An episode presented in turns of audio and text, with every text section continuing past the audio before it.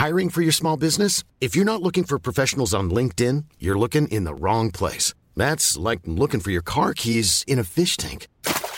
LinkedIn helps you hire professionals you can't find anywhere else, even those who aren't actively searching for a new job but might be open to the perfect role. In a given month, over 70% of LinkedIn users don't even visit other leading job sites. So start looking in the right place. With LinkedIn, you can hire professionals like a professional. Post your free job on linkedin.com/people slash people today.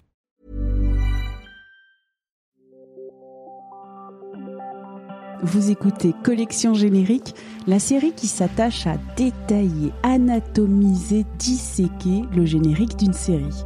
Anne de Moulin, journaliste au service culture de 20 minutes, raconte la petite et la grande histoire des génériques de séries, leurs coulisses et leurs secrets. Pour cet épisode, place au générique de la série culte Game of Thrones. Signé Angus Wall, ce générique de Goth lui apporte son tout premier Emmy Award en 2011. Estimé du peu, cette introduction sonore et visuelle à l'histoire a nécessité six mois de travail. Anne, tout d'abord, quelle est l'histoire de ce générique?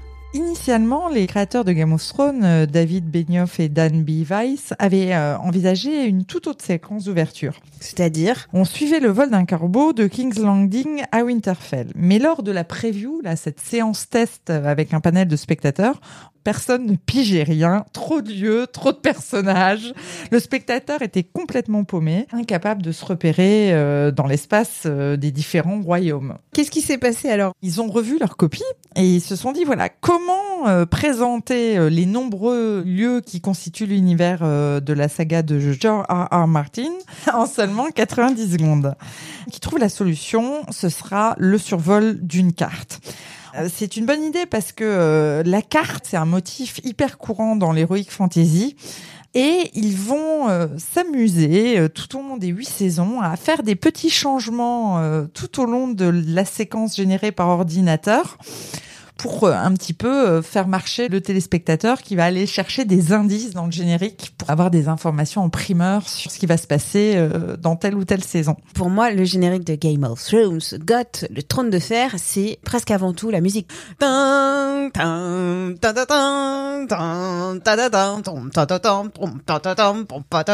Ce célèbre thème a été composé par Ramin Djawadi, à qui l'on doit entre autres le générique de Prison Break. Hein. Et celui-ci, en fait, il a une seule consigne. Il faut pas qu'il utilise la flûte parce que ça se fait trop dans l'heroic fantasy. Il faut changer.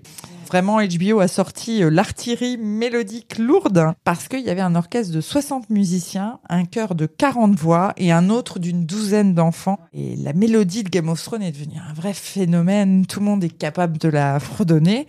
Et il y a des reprises qui pullulent. Précisément, à l'écran, qu'est-ce qu'on voit? À l'écran, donc, on voit une carte. Elle va reprendre les codes euh, des cartes anciennes, mais aussi la culture visuelle de Google Earth. On a euh, des élévations qui viennent un petit peu en 3D. Le générique donc de Goth, il s'ouvre hein, sur euh, une sphère euh, de feu et de fer qui rappelle donc le titre de la saga, A Song of Ice and Fire.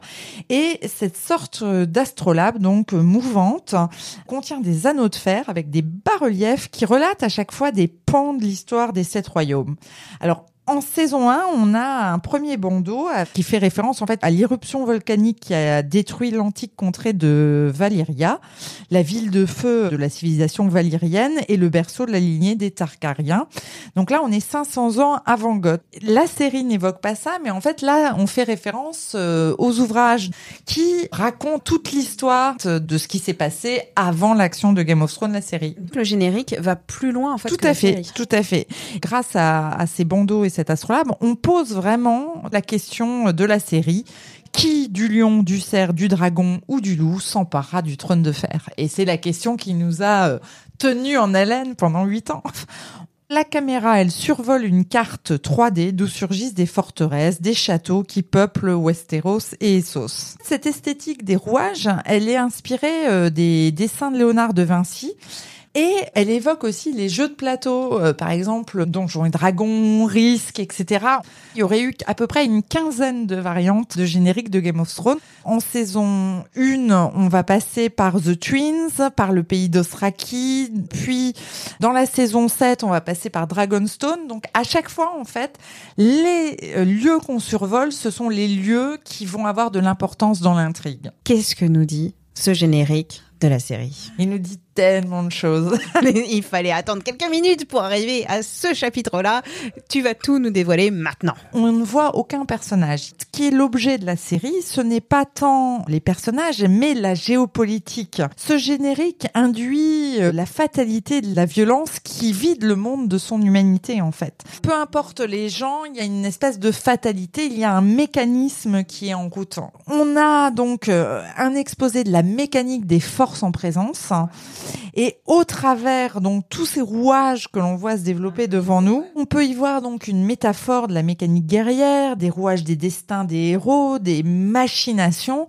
Et le mot machination, moi, me fait penser, en fait, là, on va revenir un petit peu sur l'étymologie de ce mot parce que ça vient du latin machina. Et machina, ça a donné cette euh, expression euh, Deus ex machina. Cette locution désigne, dans le vocabulaire de la tragédie euh, grecque et romaine, le procédé qui constituait à faire rentrer en scène un dieu de manière complètement impromptue, histoire de clore une histoire dont on savait pas trop comment se dépatouiller. Et si on pense à la fin de Game of Thrones, vous vous souvenez bien, il y a un moment donné, dans le dernier épisode, les principaux seigneurs de Game of Thrones se réunissent pour décider finalement qui va aller sur ce fameux trône de fer. Et là, on a typiquement un procédé qui est un Deus ex machina. Et finalement, ce sera une divinité, la corneille aux trois yeux, qui va être sur le trône de fer. Voilà, on a la preuve que quand on sait bien regarder un générique, en fait, on peut tout savoir sur la série Grand Garde. Bientôt un nouvel épisode sur le générique de la série En thérapie. Collection générique, c'est une série du podcast L'été dans vos oreilles d'Anne-Laetitia Béraud pour 20 minutes. Écoutez gratuitement cette série sur votre appli de podcast et sur 20minutes.fr à la rubrique podcast.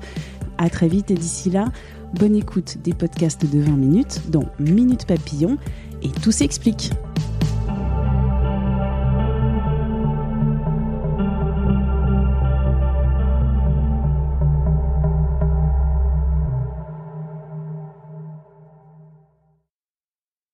On ne va pas se quitter comme ça. Vous avez aimé cet épisode? Sportif, généraliste, sexo ou scientifique, varié mais toujours bien informé. Découvrez les autres podcasts de la rédaction 20 minutes sur votre application d'écoute préférée ou directement sur podcast au pluriel.20minutes.fr. Et merci de nous avoir écoutés.